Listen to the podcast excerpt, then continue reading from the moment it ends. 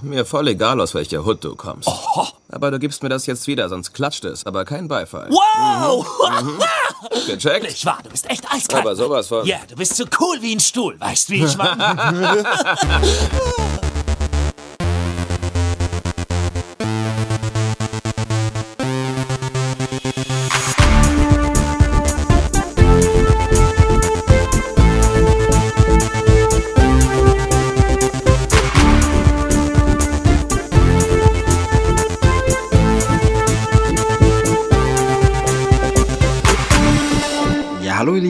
herzlich willkommen zu Krempecast Folge 59. Der Sommer ist da und dieser Podcast meldet sich endlich wieder zurück in euren Feeds, in euren Abspielgeräten. Schön, dass ihr die Folge gefunden und heruntergeladen habt und euch anhört, was ich für euch zusammengestellt habe. Mein Name ist Steve Buchter, auch bekannt als Movie Steve und vor der Aufnahme habe ich ein bisschen überlegt, ob ich jetzt nochmal groß thematisieren sollte, warum es eine Pause gab, warum das Projekt über ein paar Wochen nicht voranging. Aber eigentlich habe ich darüber schon in ein, zwei Folgen mal gesprochen und da hat sich an den Gründen nicht so viel geändert und so spannend sind die Sachen auch nicht. Und dann sind es viele Punkte, bei denen ich denke, ja, die ergeben sich sicherlich auch mal in einem Gespräch konkreter. Also wenn ich wieder einen Gast habe, damit habe ich es schon vorweggenommen, heute gibt es keinen Gast, heute ist mal wieder eine Solo-Folge von mir allein.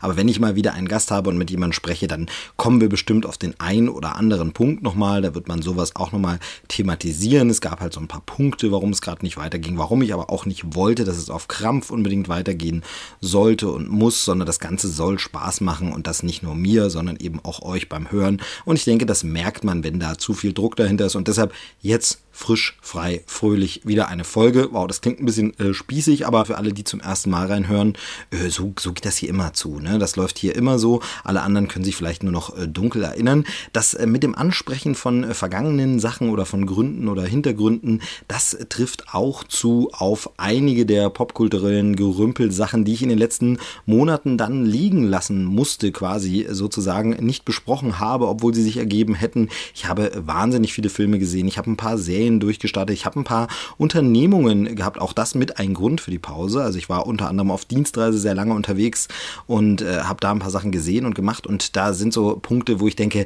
auch das wird in den nächsten Folgen, Ausgaben vielleicht immer mal durchschimmern und vielleicht immer mal was geben. Oder aber ihr als Hörer schreibt mal und fragt mal konkret nach, was ihr wissen wollt oder wo ihr was mitbekommen habt. Das generell kann ich euch nochmal empfehlen, wenn es wieder mal so eine Pause gibt oder für die Zukunft Folgt mir einfach auf Twitter oder auf Facebook äh, oder auch auf Instagram. Da bekommt ihr eigentlich immer mit, was los ist. Denn ich war ja auch nicht ganz untätig. Ich war in diversen anderen Podcasts zu hören, zum Teil als Gasteinspieler nur kurz, zum Teil richtig mit Kollegen. Also ich mache ja unter anderem noch den Trailerschnack-Podcast, wo wir über Trailer von Filmen sprechen. Da gab es eine reguläre Folge und wie gesagt, dann war ich in einem Podcast zu Gast und äh, habe da ein bisschen was aufgenommen, zum Beispiel neulich in der Bar. Das war eine sehr, sehr schöne Folge, wo wir dann auch über Filme geredet haben. Oder sagen wir so, ich habe die Gastgeber vielleicht ein bisschen niedergequatscht. Auch das passiert mir mal. Also da hat man dann schon deutlich gemerkt, dass ich Gesprächsbedarf hatte und über Sachen reden wollte. Und äh, von daher, also wie gesagt, wenn ihr mir irgendwo im Netz Social Media mäßig folgt, dann kriegt ihr eigentlich immer mit, wo ich zu hören bin, wo ich zu finden bin. Oder ihr lest einfach meine Tweets. Da bespreche ich zumindest auch Filme sehr, sehr kurz. Ähm, das soll es auch jetzt als Eigenwerbung gewesen sein. Da will ich jetzt gar nicht äh, irgendwie nochmal so groß. Aber es gibt ja immer ein paar Leute, die erstmals reinhören, zum ersten Mal reinschalten. Und äh, da soll das nochmal erklärt sein.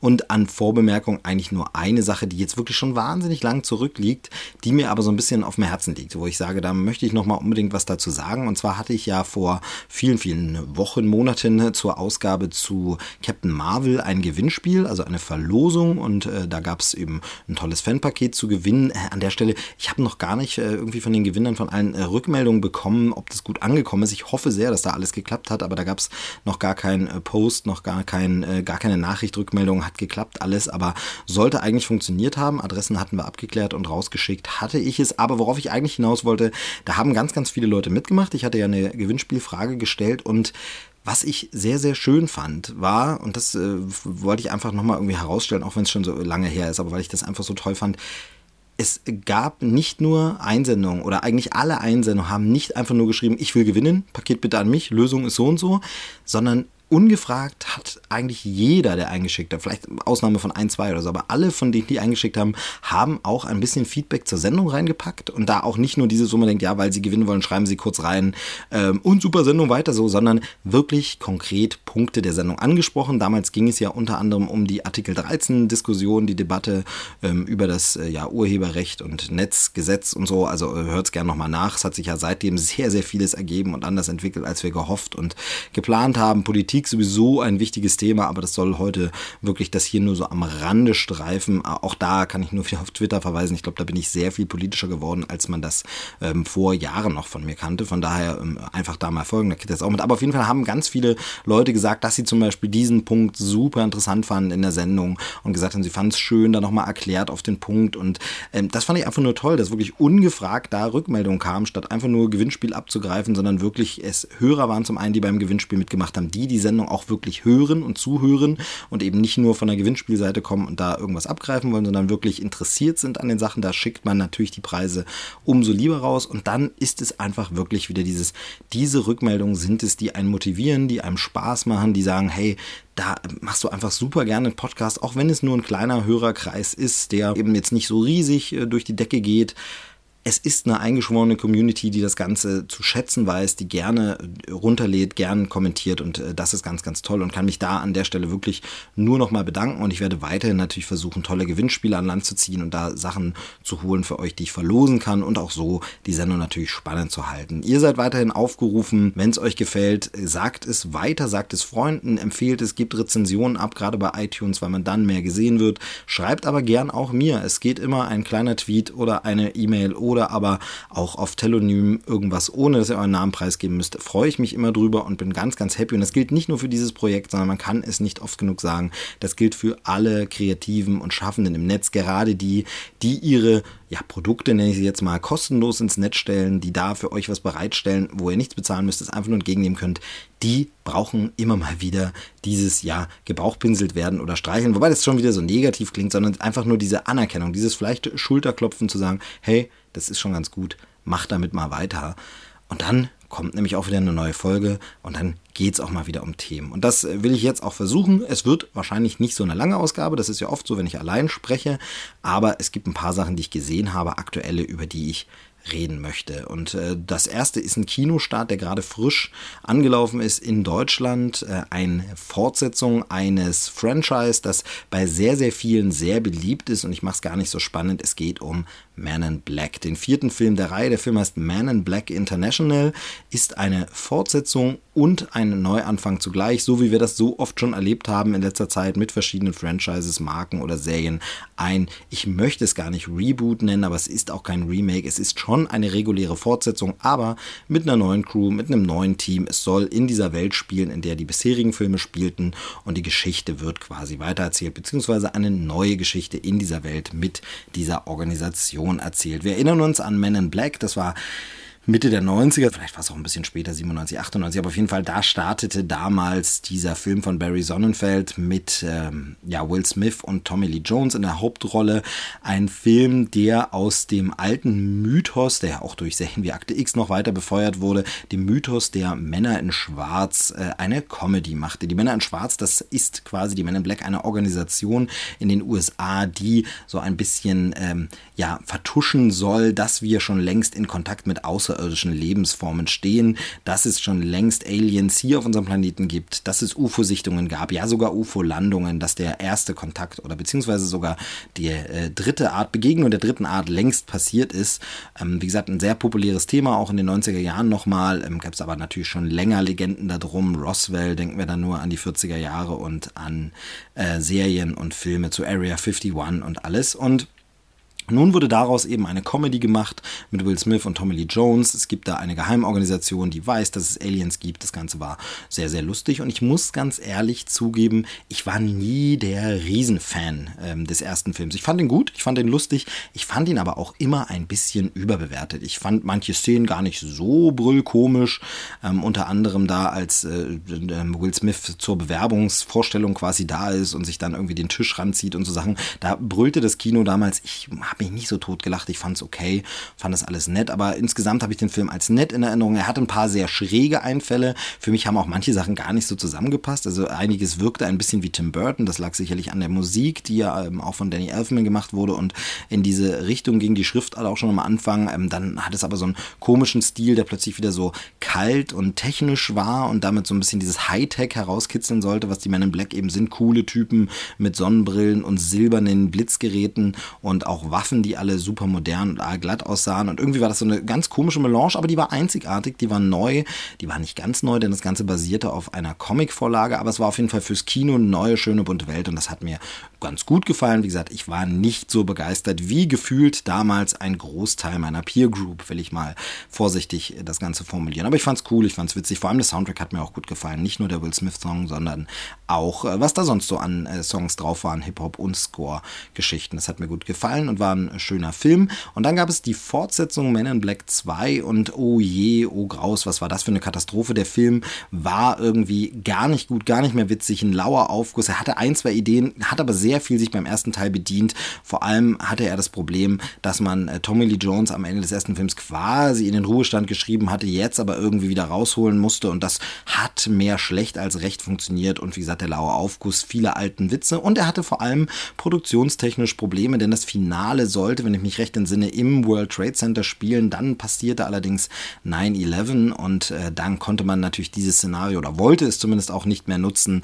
musste das ganze Finale, den dritten Akt nochmal umändern. Jetzt hat er gefühlt keins, ist schon eine Weile her, dass ich den Film gesehen habe, aber es ist dann alles sehr, sehr plötzlich zu Ende. Der Film fühlt sich super kurz an, obwohl er eigentlich gar nicht so kurz ist, aber man hat so das Gefühl, irgendwie fehlt da was und er war wirklich gar nicht gut, ein lauer Aufguss. Ja, das führte dann auch dazu, ich glaube, erfolgreich war er trotzdem, aber es führte dann auch dazu, dass, glaube ich, die Macher erstmal keine Lust mehr drauf hatten.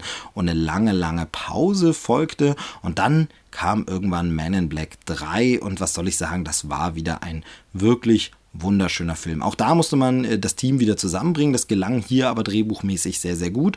Und man hat dann eine wunderschöne Zeitreisegeschichte erzählt. Das kann man an der, äh, an der Stelle ruhig spoilen. Das ist nicht so schlimm, weil es auch im Trailer schon war. Und man hat eine bekannte Figur, die zwar auch von dem Originaldarsteller Tommy Lee Jones äh, wieder zu sehen war, jetzt nochmal in der Vergangenheit anders besetzt mit Josh Brolin. Und die Chemie zwischen ihm und Will Smith funktionierte auch ganz tadellos. Und zwar ein wirklich herzlicher, schöner Familien-Sommer-Blockbuster bester Unterhaltungsfilm, den man wirklich äh, ja relativ harmlos auch gucken kann. Also der Bösewicht war zwar ein bisschen äh, beeindruckend, gruselig auch, aber nie so, dass man jetzt denkt, okay, ein Zwölfjähriger hat richtig, richtig Angst und erschreckt sich, sondern der war wirklich schön und eine schöne, warmherzige Geschichte, die mir sehr gut gefallen hat und wo ich wirklich überrascht war und so war wie Mensch, Mann, also die Reihe hat ja nochmal wirklich einen Höhepunkt gesetzt, sehr, sehr toll.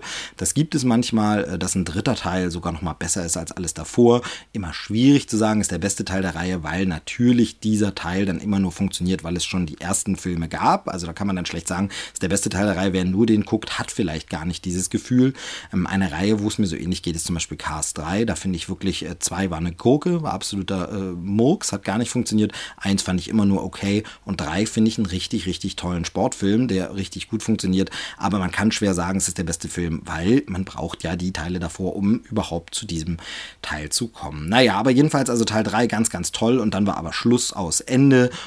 Und dann gab es die Ankündigung, man macht neue Men in Black, man wird anders besetzen, man wird neue Schauspieler verwenden und man wird jetzt vor allem auch ein Männer-Frauen-Team machen. Also es sind nicht mehr nur Men in Black, es heißt weiterhin Men in Black. Der Film spielt auch ganz kurz an einer Stelle darauf an. Es sind jetzt eben Männer und Frauen in Black und äh, diese Neubesetzung wird das Zepter übernehmen und es äh, ist dann quasi ein Neustart und deshalb nennt sich die Reihe jetzt auch etwas anders. Es heißt jetzt Man in Black International und bei uns ist der Film jetzt gestartet am 13. Juni, also vor einer guten Woche. Und ja, was soll ich sagen? Es äh, war schon vielerorts zu lesen und ich äh, reihe mich da ein. Der Film ist leider kein besonders äh, großer Wurf geworden. Ich muss aber gleichzeitig ihn auch ein bisschen verteidigen. Denn dieser Film ist bei weitem nicht die schlimme Vollkatastrophe, als den ihn manche sehen. Und vielleicht ist das sogar ein Stück weit das Problem des Films. Denn dieser Film ist hochgradiges Mittelmaß. Dieser Film ist wirklich auf ganzer Linie durchschnittlich Mittelmaß, ohne irgendwelche Highlights gesehen und vergessen. Dabei ist er kein Ärgernis wie zum Beispiel in Suicide Squad, wo man jetzt sagt, oh Gott, wie schlimm ist das geschnitten und es ergibt alles überhaupt keinen Sinn. Ähm, aber er ist eben auch nicht so toll und rund wie ein Men in Black 3, sondern er ist einfach ganz mittelmäßig außergewöhnlich. Worum geht es? Wir haben ähm, Tessa Thompson, die kennt man zum Beispiel als Valkyrie aus dem Marvel Cinematic Universe, also hat da bei Thor Ragnarök das erste Mal mitgespielt und dann in Endgame war sie auch wieder zu sehen. Und sie spielt eine junge Frau, die als Kind damals mit ansehen musste, konnte, durfte, heimlich es hinbekommen hat zu sehen, wie ihre Eltern von den Men in Black geblitzdingst wurden. Das heißt, ihr Gedächtnis wurde nicht gelöscht, sie hat es aber gesehen. Die Eltern, die eine Begegnung mit einem Außerirdischen hatten, äh, deren Gedächtnis wurde gelöscht, ihr es aber nicht. Und so wurde sie zu einem dieser Menschen, die an Aliens glauben und die auch an die Organisation der Men in Black glauben. Und dann setzt sie alle Hebel in Bewegung, strengt sich an und versucht äh, wirklich rauszufinden, wo gibt es die, wo findet man die und sich dort einzuschleusen. Damit kommt sie auf einem etwas anderen Weg, aber dorthin, wo Will Smith im ersten Teil quasi auch war, als dieser Außenseiter, der eigentlich ein bisschen cooler ist und so ein bisschen unangepasst dort gar nicht reinpassen will, ist sie plötzlich in der Organisation der Men in Black, wird dort quasi ins Team aufgenommen. Ich überspringe jetzt ein bisschen, um nicht zu viel aus dem Film zu verraten und arbeitet dort dann quasi mit. Und irgendwann landet sie dann am Einsatzort eines bekannten Man in Black, also innerhalb der Organisation sehr bekannten, etablierten Man in Black, gespielt von Chris Hemsworth, der einst mit einem Partner die Erde groß gerettet hat vor einer Alien-Bedrohung und deshalb so ein bisschen Legendenstatus hat, der ihr aber ein bisschen seltsam erscheint, weil er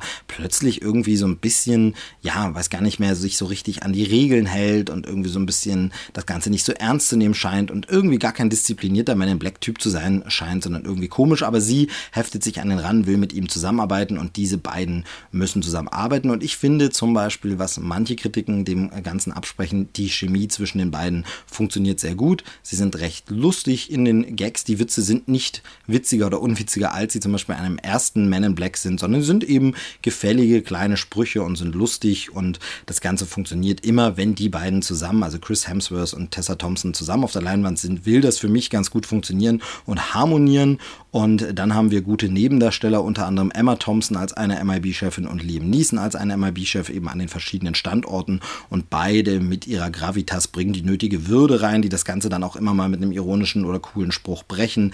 Und das funktioniert alles. Wir haben hier also gute Zutaten. Wo ist dann das Problem des Films? Das Problem des Films ist die Story. Es fällt den Drehbuchautoren wirklich gar nichts ein, was sie aus dieser ganzen Welt machen sollen. Es gibt keine schönen Einfälle zum Thema Men in Black zu Aliens sind unter uns. Und das geht so weit, dass ja nicht mal richtig die ganzen alten Register gezogen werden. Natürlich gibt es Fanservice und Anspielungen, aber die fallen so minimal aus, dass ich sage, okay, das ist jetzt fast schon verschenkt. Also da wird ganz kurz für wenige Sekunden oder winzige Momente sind da alte Sachen nochmal zu sehen oder wird nochmal darauf Bezug genommen. Aber das ist so weggeworfen, dass ich sage, okay, nicht mal in dem Fach des Kopierens alter, cooler, bekannter, beliebter Franchise-Elemente ist man gut, sondern die macht man nicht gut. Jetzt könnte man sagen, okay, schön, dass man sich darauf nicht versteift hat, wenn man was Eigenes bringt. Aber der Film bringt nichts Eigenes. Es gibt keine coole Alien-Bedrohung. Es gibt keine raffiniert tollen Aliens, mit Ausnahme von vielleicht einer Kreatur, die ganz niedlich ist. Aber ansonsten gibt es dann nichts, wo man sagt, okay, das ist jetzt aber cool ausgedacht oder das ist jetzt aber neu. Oder dann macht man aus dem Ganzen nochmal was, so wie es der dritte Teil mit dem Zeitreise-Element eben gemacht hat. Sondern das ist alles beliebig total vergessen. Man vergisst manchmal auch, was ist jetzt nochmal eigentlich die Bedrohung, um wen geht's eigentlich, was ist da eben eigentlich los. Und äh, das geht so weit, dass dann wirklich eine ganz große, geheimnisvoll aufgebaute Frauenfigur, die vorkommt, wirklich komplett belanglos wirkt und man so ein bisschen sich fragt, okay, so prominent besetzt und dann trotzdem nicht weiter cool und dann so kurz, das war jetzt die große Sache, wo man gewartet hat, dass da nochmal was aufgeklärt wird. Das ist alles ein bisschen enttäuschend. Wie gesagt, ich bleibe spoilerfrei, ihr kennt es ja. Ähm, ich versuche immer so wenig Story zu erzählen wie möglich, weil das vollkommen unnötig ist, äh, um einem Film kurz einen Eindruck zu geben, wie er ist. Aber da wird wirklich nichts gemacht. Es fällt ihnen wirklich nichts ein, was sie erzählen können. Und es geht so weit, dass sogar die Sachen, die man plump aber witzig hätte machen können, nur noch plump sind und nicht witzig und gar nicht gut. Es gibt eine Szene, die ist bereits in einem Trailer, deshalb darf ich sie an der Stelle vorwegnehmen. Jerome Boateng, der deutsche Fußballspieler, hat ein Cameo in diesem Film, zumindest in der Version, die ich gesehen habe. Ob das nur die europäische Version ist, weiß ich nicht. Ob das in der amerikanischen Version anders sein wird, weiß ich nicht. Ich vermute aber fast, denn es wirkt so. Und zwar ist er, das kennen wir schon aus den anderen Men in Black Teilen, äh, in der Men in Black Zentrale oben auf einer Leinwand groß zu sehen, auf einem Screen groß zu sehen ähm, auf so einem Screen, auf dem quasi die Aliens unter uns überwacht werden. Und da guckt Tessa Thompson so drauf und sieht ihn und dann kommt jemand zu ihr und sagt, ja, mal, es sind immer die, von denen man es am wenigsten erwartet. Und sie sagt einfach, ja doch, doch, von dem hätte ich schon erwartet. Das heißt, es wird nicht mal der Name genannt und oben ist wirklich vor weißem Hintergrund abgefilmt Jerome Boateng zu sehen und die Tatsache, dass er nicht mal angesprochen wird und dass dieser sich wirklich ganz plump hin und her bewegt, nur in einer ganz kurzen Aufnahme oben, es sieht reingeschnitten aus, es wirkt komisch und es legt die Vermutung nahe, dass dort in jedem Land individualisiert ein anderer Promi zu sehen ist, der vielleicht in die Region passt, der da vielleicht mit dabei ist. Muss auch nicht sein, aber das wäre so meine Vermutung, weil ansonsten wäre es auch ein bisschen komisch. Ich weiß nicht, ob Amerikaner ähm, lachen sollen, wenn sie da Jerome Boateng sehen, den sie gar nicht kennen. Fußball ist bei denen nicht so angesagt, das ist für die nicht so ein großer Begriff. Ähm, keine Ahnung, international mag das vielleicht noch funktionieren in England oder so. Es war auch eine englische Pressevorführung, von daher könnte es durchaus sein, dass es in der UK-Version auch äh, Boateng ist, der da zu sehen ist, aber habe ich jetzt nicht überprüft. Es wirkt jedenfalls plump so oder so, egal ob es jetzt überall der gleiche ist. Es wirkt plump, es ist ein Wegwerf-Gag und es ist nicht mal besonders lustig. Und das ist einfach schade, weil allein da hätte man ja ganz viel machen können. Man hätte Cameos bekommen können von Leuten, man hätte so viele Anspielungen machen können, wenn man sagt, den haben wir jetzt gekriegt, Marke ist jetzt etabliert. Das war beim ersten Man in Black vielleicht noch schwierig damals, aber jetzt ist es so eine große Marke, da muss es doch möglich sein, mehr Leute zu bekommen. Und das Ganze wirkt da eben einfach lieblos, keine Idee gehabt, was man aus den Aliens macht. Immer wenn der Film sich öffnet und international wird, so wie der Name eben auch schon sagt, Men in Black International, dann tut es dem Film gut. Es öffnet das ganze Franchise weiter. Man sieht schöne Schauplätze und es bekommt dann so einen Bond-parodiehaften Faktor. Das finde ich eigentlich ganz charmant und schön. Aber auch da ist es dann wieder so, wenn dort an diesen Orten dann nichts weiter passiert, nichts Großartiges los ist, keine tollen Alien-Raumschiffe sind und nur so ganz kleine, ja, Anleihen an Alien-Technik oder so zu sehen sind, dann ist das auch ein bisschen verschenkt und ein bisschen schade schade. Und äh, da macht man einfach aus dem Ganzen, was man hat, nichts wirklich und ist sich irgendwie gar nicht sicher, was man damit machen soll. Also Regisseur F. Gary Gray hat da irgendwie kein Händchen für und auch die Action-Set-Pieces, man hätte ja jetzt denken können, er ist ein Fast and Furious-Regisseur, er hat ein bisschen mehr Ahnung für Action. Die ist jetzt nicht super brillant, die ist jetzt nicht mega gut inszeniert. Teilweise sieht es auch wahnsinnig unfilmisch aus. Also das Ganze könnte auch der, die Produktion eines äh, Streaming-Dienstes sein, der einfach sagt, ach, wir machen nochmal eine kleine Hommage an die Men in Black und vielleicht wäre man dann auch weniger kritisch, aber das sieht nie nach großer Leinwand aus und nie wirklich spektakulär. Warum nehme ich den Film aber so ein bisschen in Schutz und sage, ja, aber das ist jetzt auch gar nicht zum einen natürlich eben, dass wir jetzt starke Frauen in diesem Franchise haben, das ist gut. Das allein kann es aber natürlich nicht retten. Aber zum anderen muss ich eben wirklich sagen, ich fand die Reihe nie so großartig und dieser Film ist zu harmlos und unwichtig, um jetzt wirklich sich da zu versteifen und zu sagen, das ist aber alles eine Riesenkatastrophe. Nein, dieser Film, der ist geschaut wie vergessen, vergessen wie geschaut, so rum. Aber er ist auch ein Film für, ja, im Sommer vielleicht im Autokino einfach anschauen oder mit den Kids schauen. Und natürlich werden wir immer kritischer und sehen immer mehr, aber es kann auch nicht jeder Film einfach Endgame sein. Und es kann vor allem auch nicht jeder Film super düster, super brutal, mit einer super wichtigen Geschichte sein, sondern es muss ja die Filme für die Zwölfjährigen von heute auch nochmal geben. Und das meine ich gar nicht so despektierlich, sondern das ist ja auch was Schönes, dass die einen harmlosen Spaß haben, wo sie wirklich sagen können, ach, das war doch lustig, da gab es diese Alienjäger. Natürlich hätte man dafür mehr rausholen können, aber ganz ehrlich, ich glaube, ein Zwölfjähriger, der hier ins Kino geht, der sagt, ach, das war ein netter Spaß, das ist schon schön. Ob er sich ewig dran erinnern wird und sagen wird, hey, das war damals prägend für mich im Kino, weiß ich nicht. Aber vielleicht ermutigt es ihn, den uralten Schinken, der ja für ihn nun mal ist, äh, Man in Black nochmal anzuschauen, der Reihe nochmal eine Chance zu geben, nochmal reinzugucken, was hat es denn mit dem Franchise auf sich und vielleicht das zu entdecken. Und so gesehen ist es dann auch wieder okay. Das Ganze ist einfach ein nicht so tolles, vergessenswertes Ding. Man muss dafür kein Kinoticket lösen. Man kann sagen, okay, bleibt, aber es ist auch keinerlei Groll nötig, sich da reinzuversteifen und viel länger. Ich denke eigentlich fast, dass diese Rezension schon viel zu lang dafür ist und viel zu weit. Der Film sieht nicht besonders aus, es bleibt nichts besonders in Erinnerung, aber Chris Hemsworth und Tessa Thompson funktionieren zusammen. Schade, dass sie keine bessere Geschichte haben, dass sie nicht ein paar bessere Witze noch bekommen haben, sondern wirklich die einfachsten. Und es ist wieder so ein Film, das äh, habe ich in letzter Zeit öfter das Gefühl, Gefühl, wäre dieser Film 1999 oder 2000 rausgekommen, hätten wir wahrscheinlich gesagt, wow, was eine Granate. Heute ist man anders gewöhnt. Heute ist es wirklich so ein bisschen, hm, Das reicht einfach nicht mehr. Aber es reicht bei mir eben auch nicht dazu, mich wahnsinnig maßlos zu ärgern. Denn ganz ehrlich, der Film hat geliefert, was der Trailer versprochen hat, nämlich nichts Besonderes. Und das Franchise ist für mich eben auch nie so stark gewesen, wie viele Leute behaupten. Nie so eine Marke, wo ich denke, oh Gott, die haben sie jetzt kaputt gemacht. Also ganz anders als zum Beispiel, da bleiben wir im Studio Sony, die ja mit den Ghostbusters dieses Desaster erlebt haben 2016, da wirklich diesen furchtbaren Film abgeliefert haben, der ganz, ganz, ganz, ganz schlecht einfach war und das Franchise auch überhaupt nicht verstanden hat und damit gar nicht umgegangen ist.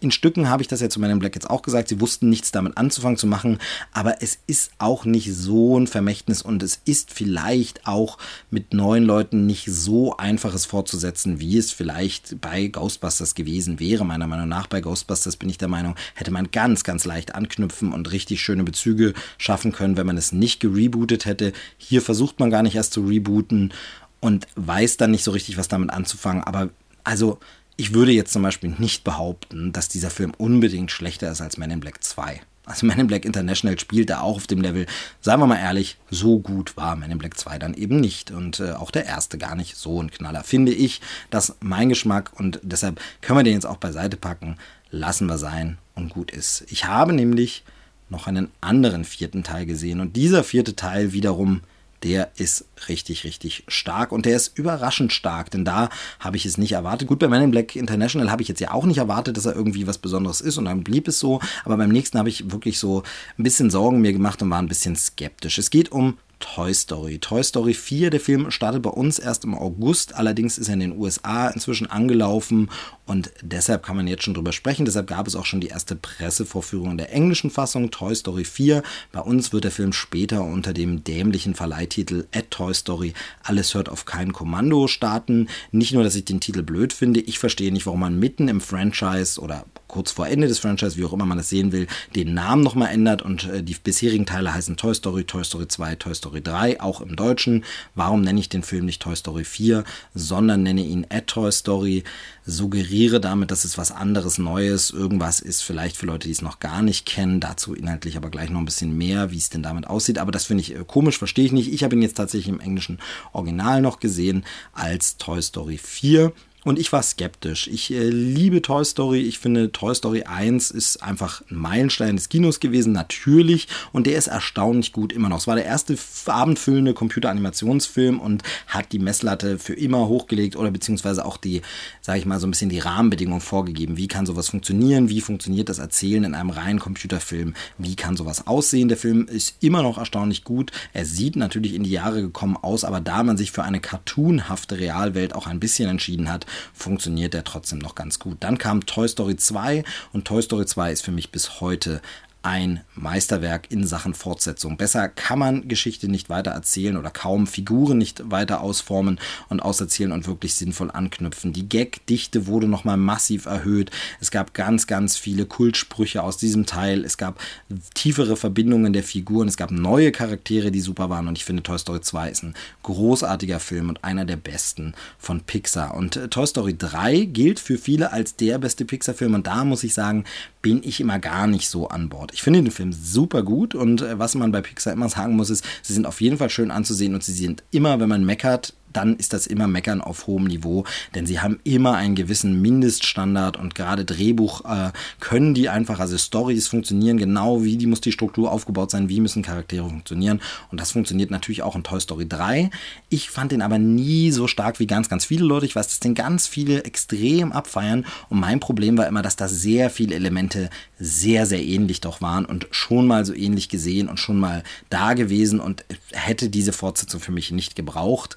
Nach nach Teil 2. Ich fand es immer so wie, ja, schön, ich sehe noch ein Abenteuer mit denen. Aber er war technisch einfach wahnsinnig brillant, sah super aus, macht Spaß. Ist ein guter Film, wie gesagt, also Kritik auf hohem Niveau.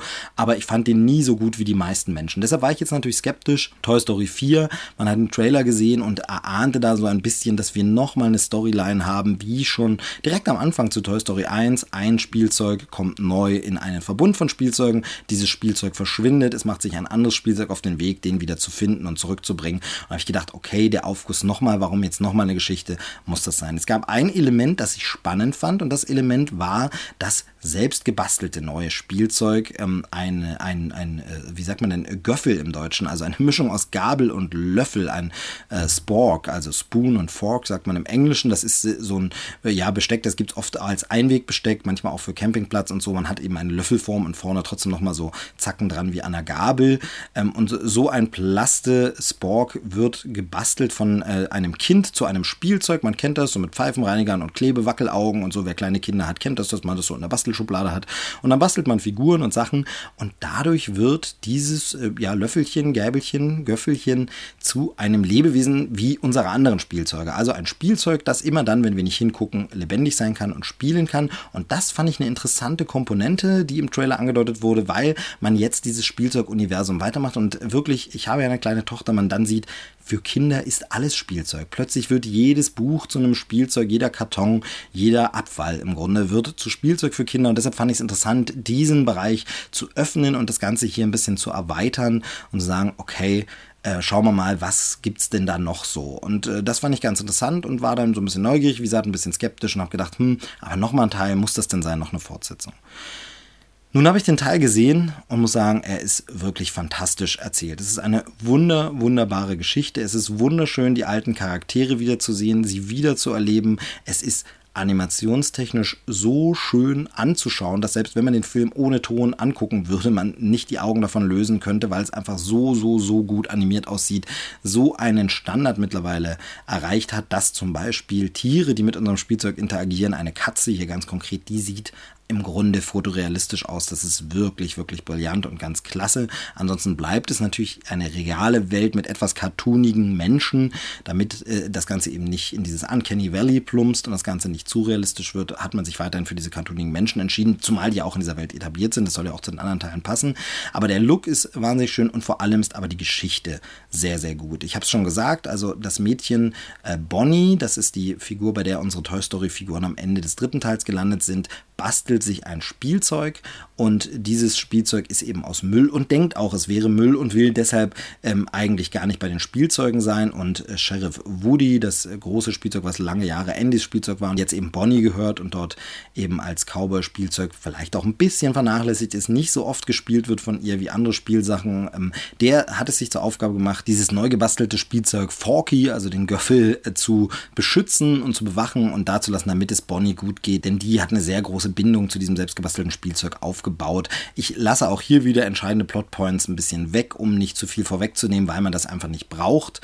Aber es ist eben so, dass wir hier eine sinnvolle Geschichte haben, in der sich Woody nochmal sehr, sehr stark weiterentwickeln muss und seinen Charakter weiter aufbaut. Und es ist so überraschend für mich gewesen, wie gut diese Fortsetzung ist im Sinne von sinnvoll, wie wichtig und was für ein gutes neues Kapitel und was für ein, und das kann man jetzt schon vorwegnehmen, sehr viel runderer Schluss nochmal. Für ganz viele Leute, auch für mich, schien Teil 3 ein Abschluss zu sein, ein Ende und man hatte so das Gefühl, okay, ja, damit kann das Ganze zu Ende sein, das Universum und deshalb war es eben auch so komisch, warum jetzt noch eine Fortsetzung. Aber ich finde diesen Schluss dieses Finale, dieser, dieses Ende der Geschichte einfach noch viel sinnvoller, viel logischer und vor allem erhebt es für mich, und das finde ich immer eine besondere Leistung und zeigt nochmal, wie stark ein Film ist, den Vorgängerfilm sogar ein bisschen. Wie gesagt, ich habe gesagt, Teil 3 fand ich nie so großartig, aber wenn man jetzt überlegt, okay, Teil 3 weg und dann gleich hätte man gleich die Geschichte von Teil 4 erzählt, das hätte nicht funktioniert, sondern man braucht den Zwischenschritt von Teil 3, die Sachen, die da passieren und die Charakterentwicklung, die Woody da durchmacht und auch die anderen Spielsachen und jetzt gibt es eben den wirklichen Abschluss, das Ende der Geschichte, die jetzt konsequent zu Ende erzählt, durcherzählt wird. Ja, Taschentücher ruhig bereithalten, es wird durchaus anrührend das Ganze erzählt. Man äh, kann da schon mal ein bisschen schniefen und eine äh, Träne verdrücken aus unterschiedlichen Gründen. Bei mir sind es immer so die emotionalen Kindermomente, die mich natürlich ein bisschen äh, stärker treffen, seit ich eine Tochter habe. Aber es sind natürlich auch die Spielsachen, die uns ja ans Herz gewachsen ist. Also es ist so schön, hier die alte Bande nochmal zusammen zu sehen und Abenteuer erleben zu lassen. Das ist wunder wunderschön. Da fühlt man sich gleich wieder zu Hause geborgen. Ähm, und das ist einfach toll weitererzählt. Hätte ich nicht gedacht, dass man das nochmal ransetzen kann und dass es vor allem einen Sinn gibt. Es gibt ein paar Elemente, da denkt man immer, oh, machen sie jetzt nochmal dasselbe wie in Teil 3 und dann machen sie immer genau das nicht, sondern es passieren dann eben ein paar andere Sachen und das ist wirklich sehr, sehr schön. Es gibt für mich eigentlich nur zwei wirkliche Kritikpunkte. Das eine ist die Musik. Ich war ein bisschen enttäuscht. Es gibt zwar neue Tunes von Randy Newman und natürlich das altbekannte, zum Beispiel You've Got a Friend in Me und so, aber ich finde, die Musik tritt ganz schön in den Hintergrund, fällt mir gar nicht so stark auf und mir ist auch keine kraftvolle, neue, starke Nummer von Randy Newman aufgefallen. Da hätte ich gedacht, da kommt noch mal was. Zum großen Finale gibt es noch mal eine richtig starke Nummer, richtig super. Das fand ich ein bisschen schade. Also da ist jetzt mir nichts in Erinnerung geblieben, wo ich sage, Mensch, den Song packst du dir gleich in die Playlist. Das ist der neue Toy Story Song oder auch eine Neuversion des alten Stücks, wo man sagt, ach geil, jetzt haben sie es noch mal so aufgelegt. Das ergibt ja wirklich super viel Sinn und ist eine Erweiterung. Nee, das fand ich also musikalisch fand ich ihn ein bisschen schwach. Da ist nichts hängen geblieben. Und das zweite ist ein Punkt, den ich schon bei Findet Dory angesprochen habe und ich versuche auch das jetzt super spoilerfrei zu halten. Aber ich sage mal, Natürlich ist das Ganze eine Fantasy, eine zauberhafte Märchengeschichte, Spielfiguren, die lebendig werden, die ein Eigenleben haben. Aber für sich funktionierte das Ganze immer sehr in seiner Welt stimmig. Nämlich, wenn Menschen reinkamen, waren die Spielzeuge tot, sozusagen, fielen leblos zu Boden und man konnte sich alles immer, was im Film passiert, im Grunde so erklären. Ja, wenn da gerade kein Mensch hingeguckt hat, dann kann das schon so passiert sein. Und man konnte sich so ein bisschen träumen in so eine Welt, wo man sagt, ja, genau so ist es. Dieser Bogen wird hier, und das hatte eben Findet Dory auch schon, so sehr überspannt, dort eben mit den Tieren, hier mit den Spielzeugen, so sehr überspannt, wenn nicht sogar übertrieben, dass ich sage, na, das geht dann aber nicht mehr. Und ich weiß, wir reden hier von Fantasy, aber in der Welt muss es stimmig sein. Und das war mir dann manchmal ein bisschen too much, wo ich dachte, okay, jetzt müsste eigentlich, müssten sie auffliegen und es müsste jetzt sein. Ich muss aber sagen, dass ich das dem Film verzeihe. Zum einen, weil der Rest so gut ist, zum anderen passt es auch zur Geschichte, denn es geht nochmal um alles für die Spielsachen. Es ist hier wirklich, hier steht im Grunde Leben und Tod stehen auf dem Spiel. Will ich jetzt mal etwas theatralisch übertreiben und ganz so ist es natürlich nicht, aber ähm, um es zu verdeutlichen und da lasse ich Ihnen das durchgehen, weil dann natürlich unsere Spielzeugprotagonisten sich auch sagen, ja, jetzt riskiere ich es auch. Und wenn mich jetzt jemand erwischt oder wenn ich jetzt auffliege, jetzt mache ich mal was, was ich noch nie gemacht habe, denn es geht jetzt um alles. Und das kann man fürs große Finale schon nochmal bringen. Ich wüsste allerdings nicht, wie man das jetzt nochmal groß toppen soll. Man kann gern weiterhin Toy Story Kurzfilme machen, auch zu einzelnen Charakteren. Eventuell ist da wohl auch schon was zu Forky in der Planung für Disney Plus, den neuen Streamingdienst von Disney, dass da irgendwie was kommt, eine kleine Serie oder so oder Miniserie oder Kurzgeschichten, kann ich mir richtig, richtig gut vorstellen. Es gab ja über die Jahre immer mal Toy Story Kurzfilme und die sind alle sehr, sehr witzig, saukomisch. Äh, zum Beispiel Party Rex finde ich äh, nach wie vor großartig, richtig, richtig toll in der Pixar äh, Kurzfilm Collection ist der zu finden. Und ähm, da gibt es ja immer wieder schöne Sachen, das kann ich mir ja auch vorstellen, aber eine große Geschichte müsste es meiner Meinung nach nicht mehr geben. Es ist jetzt ein runder Schluss. Vielleicht nochmal eine Rückkehr in 20 Jahren. Okay, lass ich mit mir reden, wenn da was kommt, aber jetzt brauche ich da nichts mehr. Das ist jetzt, jetzt wirklich noch stärker als nach Teil 3 abgeschlossen, ein rundes Ende, fein zu Ende und eben wegen dieser leicht überzogenen Elemente wüsste ich auch nicht, was, was wollen sie denn dann noch toppen. Also ähm, im Grunde ginge dann nur ähm, komplett auf jeden Realitätsbezug zu verzichten und das wäre schade. Die neuen Figuren, die wir sehen, sind allesamt großartig. Es gibt da neue Plüschtiere, die man schon im Trailer gesehen hat, die richtig, richtig witzig sind äh, und wo es noch ein Element gibt, was auch die Trailer zum Glück nicht verraten haben. Und das finde ich wirklich sehr, sehr schön, dass da noch Elemente sind, die uns überraschen können. Und ich finde, Toy Story 4 ist einfach ein richtig schöner Film für die ganze Familie. Und ich würde sogar so weit gehen, und da kommen wir jetzt zu dem Titel nochmal, A Toy Story, dass man ihn theoretisch sogar sehen kann, ohne bisher überhaupt einen Toy Story Film gesehen zu haben. Natürlich ist es schöner, natürlich hat man dann dieses Nachhausekommen-Gefühl und das Wiedererkennen-Gefühl, wobei man die Figuren ja vielleicht trotzdem schon kennt aus den Kurzfilmen, aus den Parks, von Anspielungen, also aus den Disneyland-Parks, meine ich. Und ähm, das, äh, deshalb könnte es trotzdem funktionieren, aber auf jeden Fall, dieses Nachhausekommen-Gefühl ist dann das Einzige, was fehlt. Inhaltlich, denke ich, versteht man alles. Es wird alles nochmal erklärt, ohne dass es langweilig ist, ohne dass es redundant ist. Es macht alles trotzdem einen runden Eindruck und ist sinnvoll. Ich glaube, dass jeder, der noch nie einen Film davon gesehen hat, trotzdem den Film gucken kann und danach wahrscheinlich Lust hat, die anderen Teile zu entdecken und zu sehen und dann viel Freude haben will. Das heißt also, wer ein Kind hat, dann unbedingt reingehen. Im August ist es bei uns allerdings erst soweit. Wir müssen uns da noch ein bisschen gedulden. Aber Toy Story 4 von meiner Warte aus, äh, Daumen nach oben. Alles ganz, ganz gelungen. Richtig toll. Pixar hat mich begeistert. Ich bin beeindruckt. Äh, wirklich schön. Wenn Fortsetzung, dann bitte so. Und Men in Black können wir dann lieber vergessen. Ja, das waren jetzt zwei aktuelle Filme, die ich gesehen habe. Einer, wie gesagt, schon im Kino, der andere kommt erst noch. Ansonsten habe ich in letzter Zeit wirklich sehr viel gesehen an Film und viel auch nachgeholt. Dann möchte ich über einen Film ganz kurz noch reden, der jetzt auf DVD und Blu-ray erschienen ist fürs Heimkino, wo ich von Teil 1 und 2 ganz, ganz großer Fan bin und unsere gesamte Familie. Ich es aber beim dritten Teil einfach nicht ins Kino geschafft habe, auch weil meine Tochter noch nicht alt genug war, um in die ab 6 Vorstellung äh, gehen zu dürfen und wir ihn deshalb nicht im Kino gucken konnten und das alles ein bisschen schwieriger war. Aber jetzt ist er im Heimkino da und ich habe ihn endlich gesehen. Drachenzähm leicht gemacht. Drei die geheime Welt. Etwas sperriger Titel mit der Zahl und dann noch einem Untertitel drin. Sieht vor allem auch im Artwork ein bisschen komisch aus. Und wenn man dann die 3D Blu-ray sich anguckt, sieht es noch schlimmer aus. Drachenzähmen leicht gemacht. 3, die geheime Welt. 3D nicht besonders schön. Da darf man jetzt kein äh, Fan von schönem Design sein, äh, um da nicht irgendwie äh, Bauchschmerzen zu bekommen. Aber egal, es geht ja um den Film. Und beim Film, da will ich es jetzt hier wirklich relativ kurz abhandeln und nur meinen, äh, mein Fazit im Grunde abgeben. Ich finde, es ist ein super schönes Finale, ein schöner Abschluss der Geschichte. Es wird jetzt zum Ende gebracht. Alles, was erzählt wurde in den beiden Kinofilmen und den Serien, die ja zwischen Teil 1 und 2 spielen. Da gibt es ja mehrere Serien bzw. Serienstaffeln. Das waren auch Serien, die wurden mal umbenannt. Also die Reiter von Berg, die Wächter von Berg und äh, auf zu neuen Ufern. Drachen, Drachenzähmen leicht gemacht immer, oder Dragons hieß es dann immer die Serie, Dragons und dann eben dieser Untertitel. Und ähm, diese ganzen Serienfolgen und jetzt eben dann der dritte Teil, der nochmal wieder anknüpft an die Geschichte, äh, ungefähr ein Jahr nach den Ereignissen des zweiten Teils, äh, passieren jetzt nochmal wieder neue Ereignisse.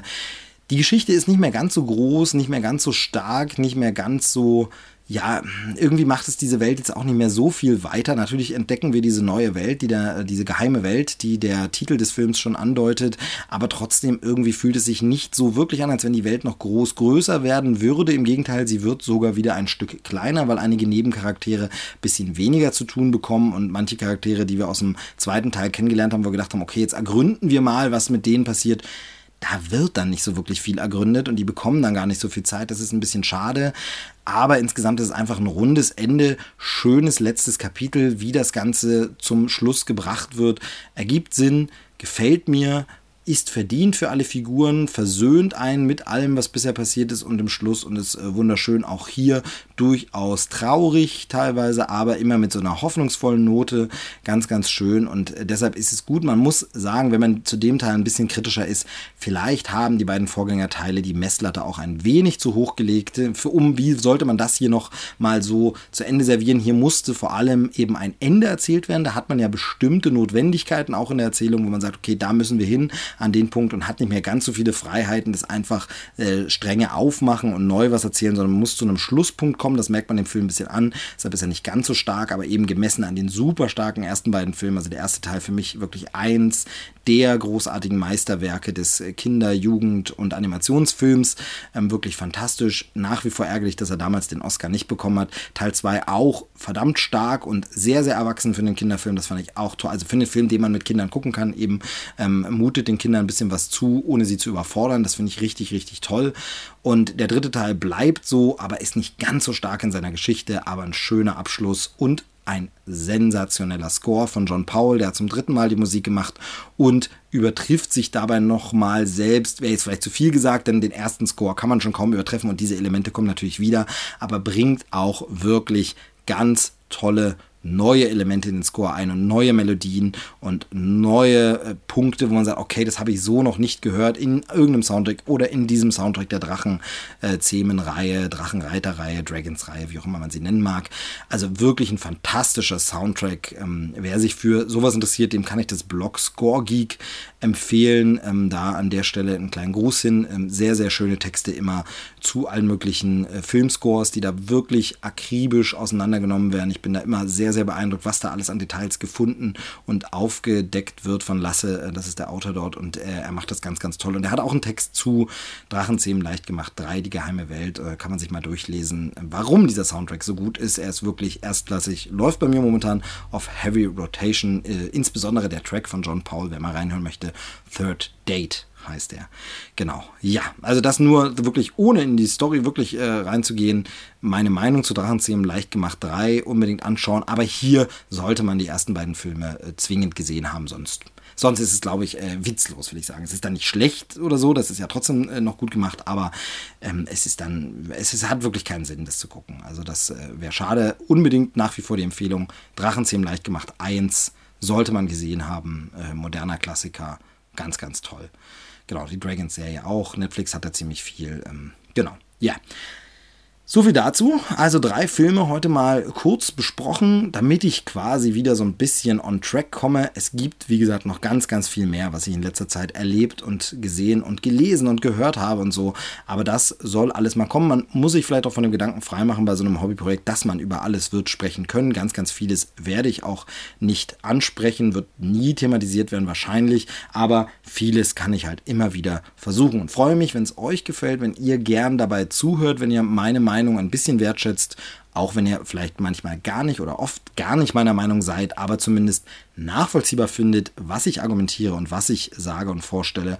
Und von daher ähm, würde es mich freuen, wenn ihr mir mal wieder schreibt oder eben eine Rezension da lasst oder das Ganze bewertet oder weiterempfehlt. Würde ich mich freuen. Äh, lasst doch mal hören. Seid ihr froh, dass es diese Sendung weiterhin noch gibt? Also sie war zwar weg, aber sie war nie eingestellt. Es geht weiter und äh, lasst mich gern hören, was ihr darüber denkt. Würde ich mich freuen. Jetzt kommen hoffentlich sehr bald wieder weitere Folgen. Es sind, wie immer, das sage ich aber auch jedes Mal, äh, Sachen geplant und es gibt auch die nächsten Filme schon. Nächste Woche ist eine Pressevorführung angekündigt, auf die ich mich ganz besonders freue und wer weiß, was so mein persönliches Highlight-Steckenpferd ist und das wissen eigentlich alle Hörer von Krempelcast. Der kann sich vorstellen, um welchen Film es geht. Da bin ich sehr, sehr, sehr gespannt, habe mich sehr gefreut, dass die Einladung da ist und da werde ich auch schauen, ganz, ganz schnell was dazu zu machen und wenn es dann wieder nur so eine kurze Folge ist. Aber lasst mich wissen, was euch gefällt, was, wovon ihr mehr haben wollt, wovon ihr weniger haben wollt. Ähm, ich kann immer nur sagen, schreiben, schreiben, schreiben. Das wäre wirklich toll, denn dafür macht man ja diesen ganzen Quatsch. So, das soll es jetzt für heute gewesen sein. Ich bin froh, dass ich eine Folge hinbekommen habe. Endlich wieder das Ganze funktioniert hat. Das ist quasi mein Geschenk an mich selbst, mein Geburtstagsgeschenk. Äh, es geht wieder weiter, Krempelcast ist zurück. In diesem Sinne, bis zum nächsten Mal. Tschüss, sagt der Movie Steve.